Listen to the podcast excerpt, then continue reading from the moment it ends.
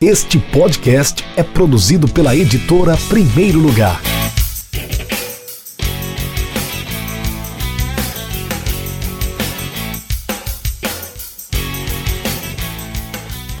Olá para você que está ligado no nosso Café com Editor, o podcast da editora Primeiro Lugar. Eu sou o Rafael Moraes, você já me conhece, estou aqui todos os meses com mais um episódio, com episódios do Café com Editor. Hoje eu tenho o prazer de tomar um cafezinho. Já estou com minha caneca do Futebol Café separada para tomar um café com ela. Natane Generoso, mineira de Ouro Preto, vai falar sobre o livro que ela tá para lançar agora no mês de agosto, o Futebol Feminino e seus entraves. Ela que vai se apresentar nesse momento. Já separou o cafezinho aí, Natane? Já, já tá aqui prontinho, café de Minas, já tá no ponto. Eita, que hoje é café especial. Café mineiro com pãozinho de queijo, né? Sempre, pão de queijo não pode faltar nunca. Marca registrada de nós mineiros. Tá certo. Quando eu for, Bom. Quando eu for a BH, eu vou, vou querer provar desse, desse pão de queijo. Porque aqui, aqui só tô, tô na base do pão de queijo congelado que eu compro no supermercado. Ninguém merece, né?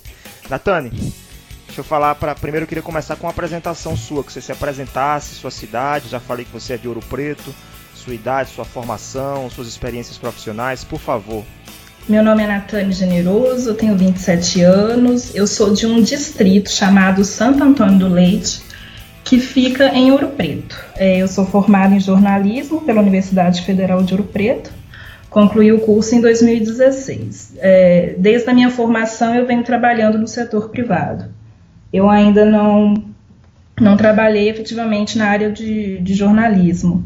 É, sempre gostei muito de, de futebol e a minha preferência por estudar jornalismo foi para trabalhar nessa área.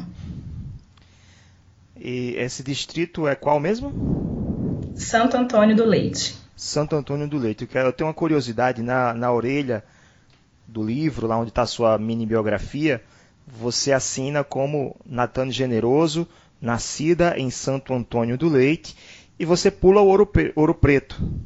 É, é, tem um sentimento maior pelo distrito, é isso? Sim, claro. Eu sempre brinco que eu sou do leite, né? A gente abrevia ainda mais para leite. Então, sempre, ai, no leite é de tal jeito, no leite eu sou assim. Então, eu sempre carrego o, o leite comigo, até mesmo porque quando eu era criança eu não tinha tanto contato com a cidade mesmo, o centro de Ouro Preto, sempre foi, foi o leite. Então eu tenho que carregar essa, essa marca aí de leitense. Tá bom, então vamos fazer o seguinte: eu vou colocar um leite aqui no meu café para combinar com a sua, a sua marca, café com leite. Natane, é, já que você falou de futebol, falou que se formou em jornalismo, pensando em trabalhar com futebol, trabalhar com esporte, com jornalismo esportivo, eu queria saber qual, qual foi sua primeira memória sobre futebol? Qual foi e quando foi? Então, a minha primeira memória com o futebol, ela foi na escola. É, em 2002, estava acontecendo a Copa do Mundo no, na Coreia do Sul e no Japão, e a professora da escola ela resolveu fazer um calendário com os jogos do Brasil. Naquela época, os jogos eram de madrugada, início da manhã. Eu estudava na parte da tarde, então eu não assistia, nunca, nunca tinha desenvolvido gosto por futebol. Então, naquela época, a gente brincava muito de bolão. Eu ficava sabendo pelos resultados, pelos meus amiguinhos da, da escola. E o primeiro jogo que eu assisti, que eu me lembro, foi a final da Copa do Mundo entre Brasil e Alemanha. E eu assisti esse jogo, acho que era 9 horas da manhã na época. Eu assisti porque se o Brasil vencesse a Copa do Mundo, a gente teria a segunda-feira de folga da escola. Então eu torci muito porque eu não queria ir para aula de jeito nenhum na segunda-feira. Baita motivo. E era um baita motivo. Eu tinha, na época, eu tinha 10 anos. E eu não entendia nada de futebol, não sabia o que estava acontecendo. Eu só sabia que eu não queria ir na escola no dia seguinte. E aí eu lembro do primeiro gol, eu super emocionada, super feliz. Aí minha mãe apareceu na janela. O que, que aconteceu? O gol do Brasil, já pensando, ai meu Deus, termina logo que amanhã eu não tenho aula. Foi essa minha minha primeira lembrança com futebol. Assim, eu sei, eu sempre soube na minha vida que eu era cruzeirense, mas eu não lembro quando eu tive essa percepção. Mas a primeira memória com futebol é com a seleção brasileira em 2002. Acho que maioria das pessoas né, tem lembranças relacionadas à, à Copa. Acho que não é a primeira vez Sim. que alguém fala isso. A minha também, 94, Copa do Mundo, que o Brasil também foi campeão. Eu lembro, eu lembro alguns, alguns flashes de Brasil e Holanda, aquele gol do branco que o Romário dá uma desviada assim das costas na barreira para poder a bola não bater nele, né? E aí depois saiu o gol do Brasil. Lembro da final contra a Itália, mas muito pouco. É... Mas é isso, né? acho que a seleção brasileira é sempre o pontapé inicial e depois a gente começa a torcer, escolhe seu time. É. Você falou que é cruzeirense. É, que fazem. é, assim, eu depois do, do ano passado. é, é, mas eu, eu tô assim, assim, eu, eu achei de coração que ano passado eu ia chorar, espernear e etc e tal, mas foi algo tão lento que eu fui me acostumando com a ideia, assim. Eu acho que essa década, ela foi uma década de altos e baixos para o Cruzeiro, né? A gente começa a década quase caindo em 2011, 2015 também foi um ano difícil, 2013, 2014 a gente ganha o Campeonato Brasileiro, e aí chega 2018, 2019 ganha a Copa do Brasil, 2017, 2018, né? E 2019 foi um desastre total, assim. E esse ano está sendo pior. Eu achei que não podia ficar, mas o Cruzeiro tem se dedicado em deixar esse ano pior do que o ano passado. Imagino. O não sei se é Tiago Sorage ou Tiago Soragi, eu não sei exatamente como é que se pronuncia, mas ele é editor de livros também e tem livros é, especializados no Cruzeiro. Não sei se você conhece. Ele é não, é de Belo Horizonte. Depois eu te apresento com calma. Eu tenho aqui, inclusive, um, um livro dele. Ele mandou pra gente aqui. Ah, falando já sobre, sobre escrita, já que o assunto é a literatura esportiva, já que o assunto é o seu livro Futebol Feminino e seus entraves, como é que surgiu esse, como é que aflorou esse hábito pela escrita? A partir de qual momento? Então, é, no jornalismo, eu sempre me identifiquei mais com produtos de escrita. Eu nunca quis ir para a área de audiovisual. E no, no TCC, eu me deparei com, com esse produto de, de fazer uma monografia. E aí foi, foi o meu primeiro contato com, com a escrita, eu nunca tinha feito isso, foi um processo demorado e difícil, porque quando a gente fala de futebol feminino, é difícil a gente encontrar fontes, é difícil a gente achar uma linha para pesquisar e foi o meu primeiro o, meu primeiro contato com a escrita. É, atualmente eu voltei a escrever, então estou ainda iniciando esse, esse trabalho de reviver os tempos de, de escrita.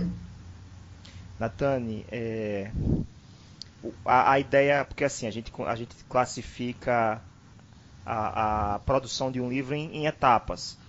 A ideia, a concepção, quando você teve a ideia, que fez parte do seu TCC, depois a construção do manuscrito e por último o livro em si, que é como se fosse o nascimento do filho, e aí é, é aí segue até o futuro, né?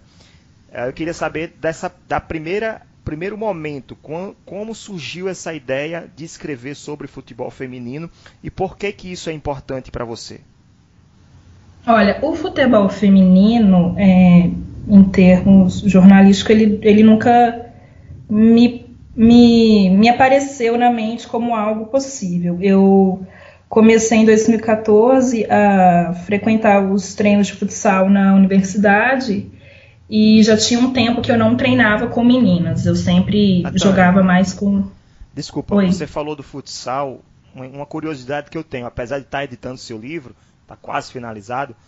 É, a, a moça que escreveu, não lembro agora o nome dela, escreveu, acho que é a Orelha, né? Ela jogou comigo Isso, também? Foi nesse momento que você conheceu ela? Conta essa história. Foi. A Thaís Guimarães, eu conheci ela é, nos treinos na UFOP. A gente teve contato é, durante 2014 2015. 2014 ela estava contundida, então ela me treinou. Eu sou goleira, né? Ela foi minha treinadora. Ela pega pesado, ela não dá descanso. Eu sofri na mão dela. E em 2015 ela já estava recuperada e a gente jogou, jogou juntas. Foi aí que eu, que eu conheci a Thaís. Hoje ela é, trabalha no, no Atlético Mineiro, no, no time feminino. E ali eu encontrei outras meninas também que, que jogavam futsal, a maioria na época fazia educação física na UFOP. E entre nós a gente chegava a conversar assim um pouco sobre como que era essa vivência, dos preconceitos, das piadinhas que a gente sempre ouvia. E aí foi aflorescendo essa ideia na minha mente, assim, olha, eu acho que seria bacana eu falar sobre o futebol feminino. E foi uma experiência totalmente nova, porque eu nunca tive contato com nenhum tipo de, de bibliografia sobre, sobre o tema e foi, foi maravilhoso, assim, porque eu lembro que na época eu conversava com outras meninas também, que não necessariamente jogavam comigo, mas que tinham algum contato sobre o futebol feminino, e aí eu fui espalhando um pouco da ideia, da importância de discutir o tema sobre o futebol feminino. E por, e por que, que é importante discutir o tema? Olha, o futebol feminino ele é, é um tema que ele precisa ser discutido, assim, sempre. É, o futebol ele é uma expressão cultural que a gente tem no Brasil. E nós mulheres nós assistimos jogos de futebol, a gente comenta, a gente joga, a gente vivencia muita coisa do futebol. E muitas meninas né, não têm nem ideia de que elas podem ocupar esse espaço, porque sempre foi dito que ele não era nosso. Então a gente precisa fazer um resgate de memória sobre o futebol feminino, como eu disse anteriormente. É difícil se encontrar fonte para você estudar o tema, então acho que é um resgate importante mesmo que seja é, doloroso, porque são histórias é, bem pesadas. Também há histórias é, boas sobre o futebol, né? Mas a gente precisa fazer esse resgate da memória. A gente precisa discutir o futebol socialmente. A gente hoje vive com mil questões: é racismo, é, homofobia, machismo, e a gente não pode deixar isso fora de campo. A gente precisa discutir esses temas. Já passou da hora. A gente fazer esse de colocar a mão na consciência sobre essas questões. O livro está quase pronto. Tava, inclusive, antes de começar a gravar aqui, eu estava fazendo umas revisões, corrigindo alguns detalhes de diagramação para poder mandar para a gráfica. Depois você dá uma olhada no seu e-mail aí, tá? É... eu vi. e aí, Natane, é, o livro é dividido em quatro capítulos, né? Você consegue é, rapidamente descrever o que é que cada capítulo conta? Então, é, eu começo o livro falando sobre mercado de trabalho, que eu acho importante a gente compreender como foi um processo difícil e porque hoje a gente tem que valorizar muito é, a mulher no mercado de trabalho, a gente tem que valorizar muito as atletas. Ele é um capítulo que o livro ele é basicamente voltado mais para o século XX, um pouquinho ali do final do século XIX, mais voltado para o século XX.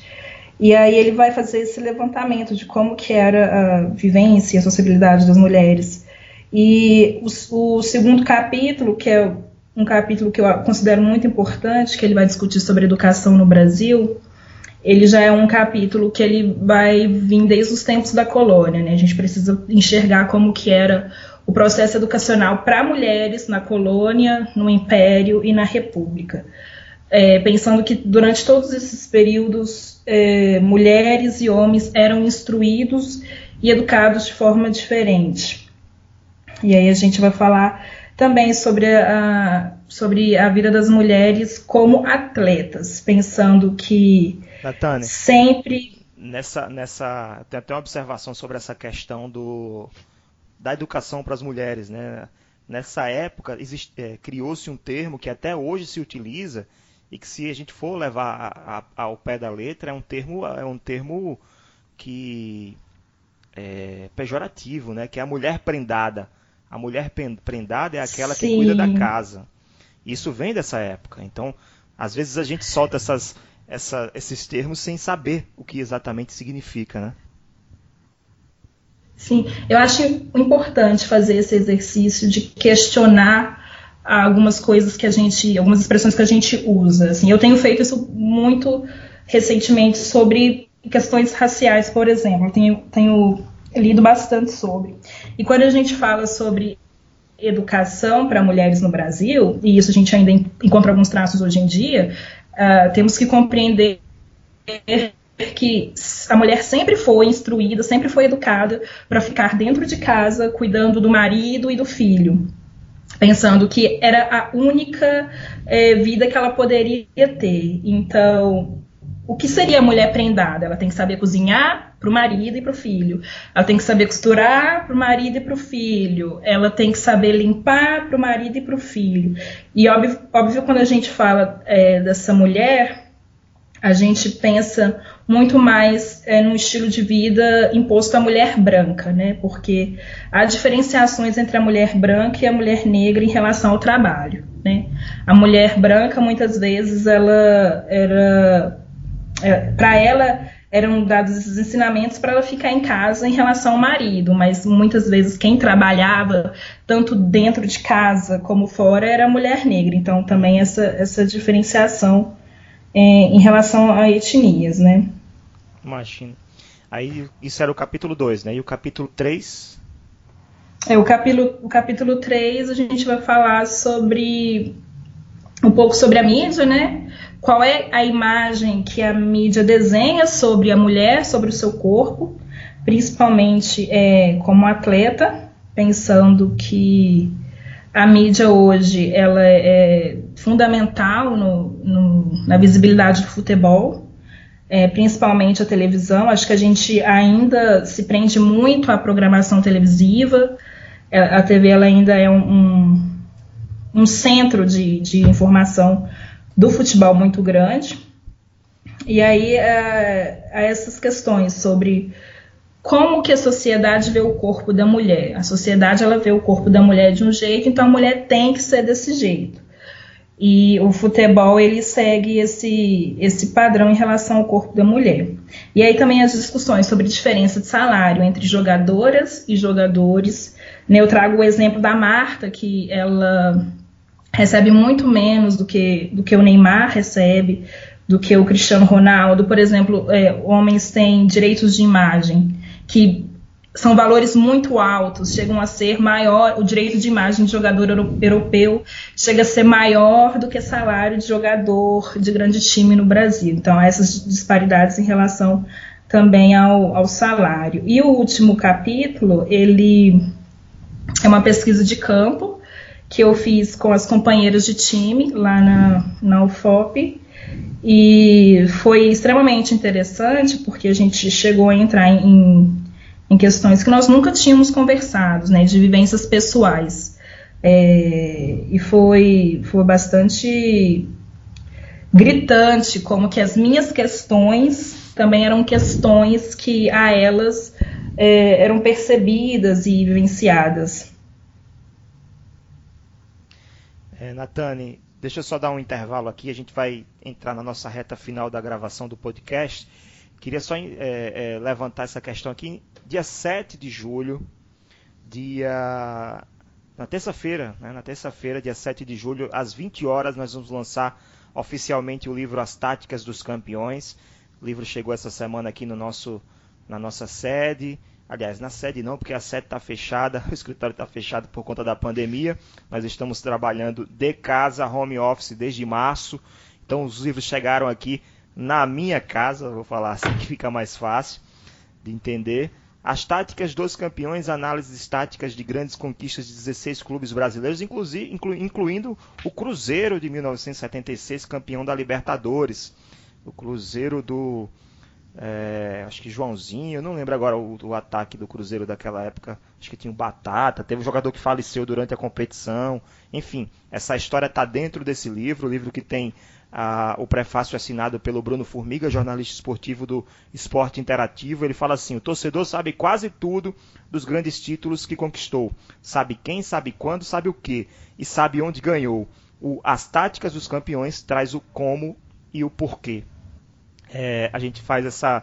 É uma livre parceria com a MW Futebol, que faz análises técnicas e táticas de grandes times a nível mundial, e eles fizeram essas análises dos times brasileiros, desde o Santos de 62 com Pelé, Coutinho, enfim, aquele time do Santos é, mega campeão, até o Atlético, Atlético Mineiro de 2013. É, são 16 times analisados, 15 autores. O livro ficou muito bom, a capa está muito bonita. Vocês podem ir agora no nosso site, é conferir a capa desse livro e se ainda tiver livro, vocês podem comprar. O lançamento é terça-feira, dia 7 de julho. a partir das 20 horas. No dia do evento, nós vamos compartilhar o link para entrar lança, é, na sala de evento online que nós iremos lançar, com a presença de quase todos os, os autores dessa obra. Natane, voltando, o cafezinho ainda está aqui, ainda, ainda tá quente, dá para tomar mais um pouquinho. Como é que tá o teu aí? O meu já está um pouco frio, que eu falo demais. Aí tá 20 graus aí, né? Tem isso também. tá. Então, vou entrar nessa parte final. Primeiro, eu peço que você cite três inspirações no futebol feminino. Por quê? E também justificar o porquê dessas inspirações. Pode ser jogadora, pode ser treinadora, pode ser escritora, pode ser qualquer pessoa. Bom, é, eu, eu sou da. Eu sou dos anos 2000.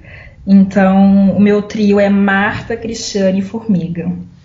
É, eu vou falar sobre elas porque eu vou dizer que a primeira competição que eu de fato torci e acompanhei foi a Olimpíada de 2004. Chorei, acompanhei, fiquei nervosa. É uma dor que eu ainda tenho das minhas dores do futebol. É a gente ter o vice-campeonato de 2004 da, da Olimpíada. É, eu acho que são três referências, não só para mim, mas para uma geração. E a Marta, a gente não tem nem o que falar dela, porque é uma grande jogadora, uma das maiores. Eu sempre é, faço referência a ela, porque ela é incrível, ela é uma inspiração, tanto para jogar. Eu que sou goleira, sempre sempre vejo a Marta como se eu, se eu fosse se eu quisesse ser alguém no futebol eu seria a Marta é, a Cristiane e a Formiga são mulheres incríveis. A Cristiane, nossa, é ficar vendo o jogo do Brasil e esperar ela fazer um gol. Assim, eu, Cristiane, faça um gol, pelo amor de Deus. E a Formiga é uma guerreira ali no meio de campo. Ela, é, ela é uma mulher totalmente inspiradora. É, e o futebol feminino, ele hoje eu acompanho muito mais o feminino do que o masculino. Eu acho que a seleção brasileira agora com a Pia tem muito a crescer. Eu estava esperando muito por uma técnica no Brasil. Acho que faltava isso. A Emily teve uma passagem bem curta, mas acho que a Pia tem tudo para dar certo. E é uma inspiração as três, porque é um sinônimo de, de garra, de não desistir do futebol feminino. A gente merece sim que, que o futebol feminino alcance vários pontos e elas são as minhas inspirações é, atualmente, a Marta Cristiane a Formiga. Eu esqueci de falar, até agora eu não falei, né? O livro da da Natane. O, Natane, me, me, ajuda aí a falar o subtítulo, tá? Que para não confundir. É o futebol, fem, futebol feminino e, e seus entraves, dois pontos. A desconstrução do esporte no Brasil. Exatamente. Desconstrução, inclusive com des entre parênteses. Certo, gente? Esse livro está em pré-venda. Já faz quase um mês que ele está em pré-venda. Já tivemos várias vendas é, realizadas. A tiragem é limitada, então não perca tempo, compre logo o seu livro, garanta esse livro antes que ele esgote. Não há garantia nenhuma que hajam novas tiragens, novos exemplares. Compre agora para não deixar para depois e se arrepender, tá bom? Então acessa www.edprimeirolugar.com.br barra Natane. Muito fácil.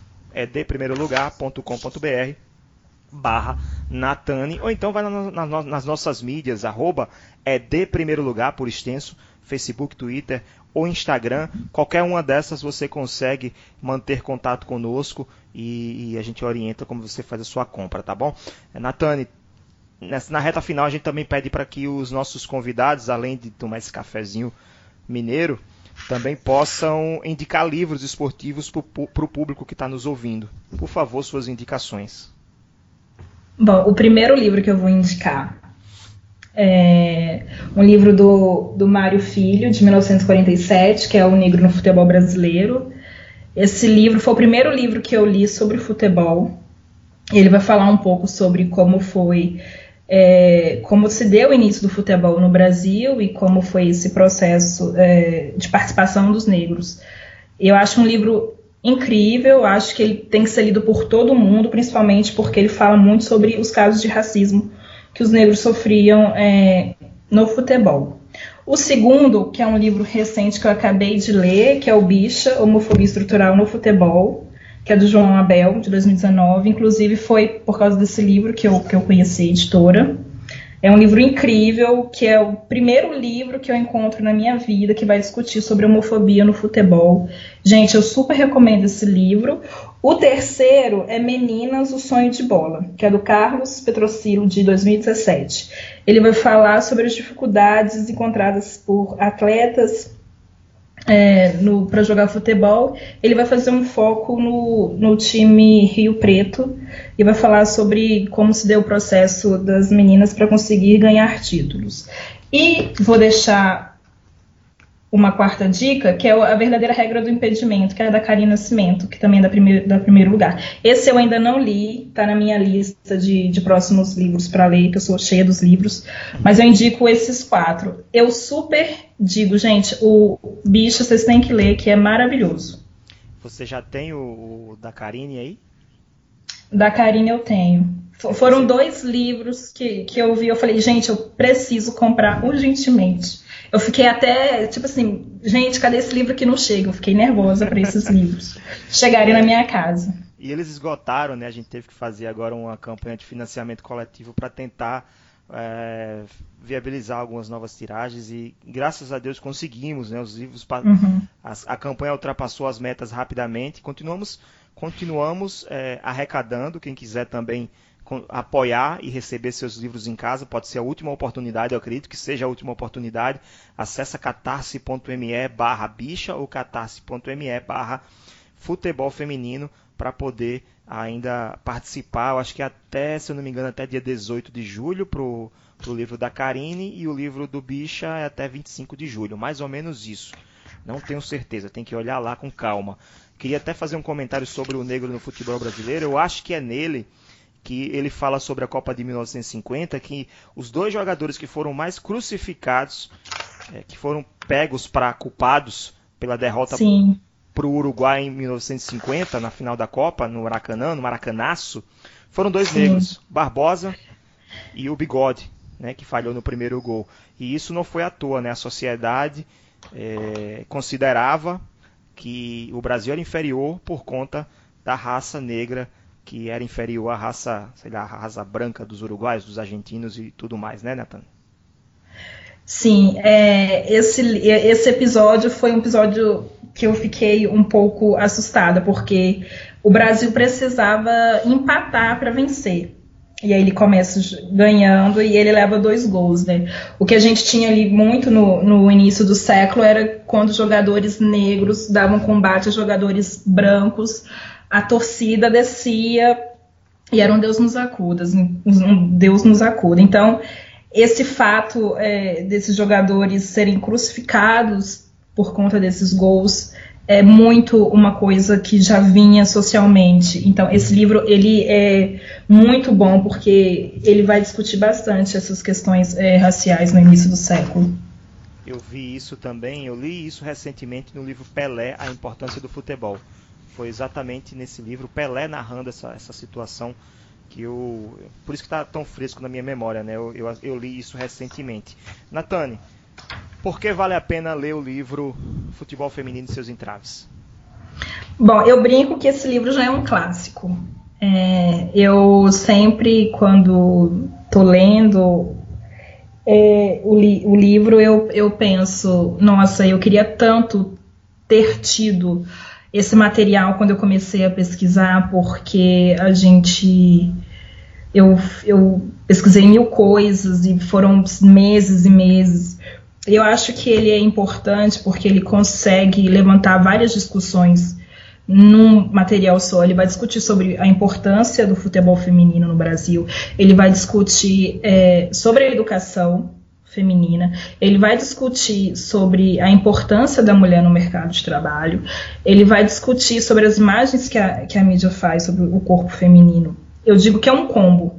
A gente precisa de, de materiais como, como esse para a gente conseguir quebrar padrões sociais que há muito tempo a gente convive. Então, eu sempre digo, é um ótimo livro, porque se você não gosta de futebol, mas de repente você quer entender um pouco sobre educação feminina, ele já vai estar ali falando, ele vai falar é, sobre o mercado de trabalho. Então é um combo muito bom e eu acho que todo mundo deveria ter esse livro em casa, não é porque eu sou autora não, mas é um material muito bom. É porque você é autora sim, tem que vender seu peixe. Gostei, gostei, gostei da resposta sim, Natan. Sou, Obrigado, sou tá? humilde. Tá? Tem, ah, é humilde, mas tem que aproveitar os momentos, né? Na hora que tem que fazer marketing, tem que fazer mesmo. Obrigado, Natane, por estar comigo hoje, por esse cafezinho com leite, por esse pão de queijo mineiro que você nos ofereceu nesse, nesse podcast. Obrigada a você. Eu espero que todo mundo compre, espero que todo mundo goste muito do livro. Foi feito com muito carinho e que as gerações da vida consigam entender que futebol é, é vida, futebol é tudo. Ok, obrigado Natane, perfeito. Chegamos ao final de mais um episódio. Você que está nos ouvindo, você fã da literatura esportiva, Acesse o nosso podcast, segue ele, compartilha com seus amigos, manda para aquele grupo lá das meninas do futebol, para elas conhecerem o livro da Natane do futebol feminino e seus entraves. Acesse nosso site www.edprimeirolugar.com.br, conheça nosso catálogo, compre nossos livros. Durante a pandemia tem entrega sim, tá? Estamos fazendo envios uma vez por semana, mas você recebe da mesma forma o seu livro em casa nada mais importante do que isso, né? Ficar em casa e receber o produto sem precisar se expor nas ruas. Acesse nossas mídias, arroba ED Primeiro Lugar no Twitter, no Facebook e no Instagram. Também vai, daqui a pouquinho vai ter o YouTube também, tá? Vamos ter, vamos ter algumas lives casts. Não vou adiantar muito agora não, mas eu vou explicar depois isso. E também se quiser conhecer o Clube da Literatura Esportiva, você pode participar gratuitamente acessando t.me barra literatura esportiva, t.me barra literatura esportiva, você entra no nosso grupo do Telegram do Clube da Literatura Esportiva. E também você pode nos apoiar, assinar um dos planos a, contribuir para a manutenção do Clube da Literatura Esportiva no catarse.me barra Clube da Literatura Esportiva. Você escolhe seu plano, cada plano tem suas recompensas, seus benefícios que vão desde receber conteúdo exclusivo, receber descontos, participar de promoções da editora Primeiro Lugar e de parceiros, participar de podcasts, participar de livros coletivos da editora e também receber livros surpresas em casa. Não perca essa oportunidade, é nosso clube de vantagens, Clube da Literatura Esportiva. Repetindo, catarse.me barra Clube da Literatura Esportiva. Acesse agora e faça parte do nosso time também. Natane, valeu, obrigado. O cafezinho acabou agora e eu estou indo embora, tá bom? Tchau. Obrigada, tchau.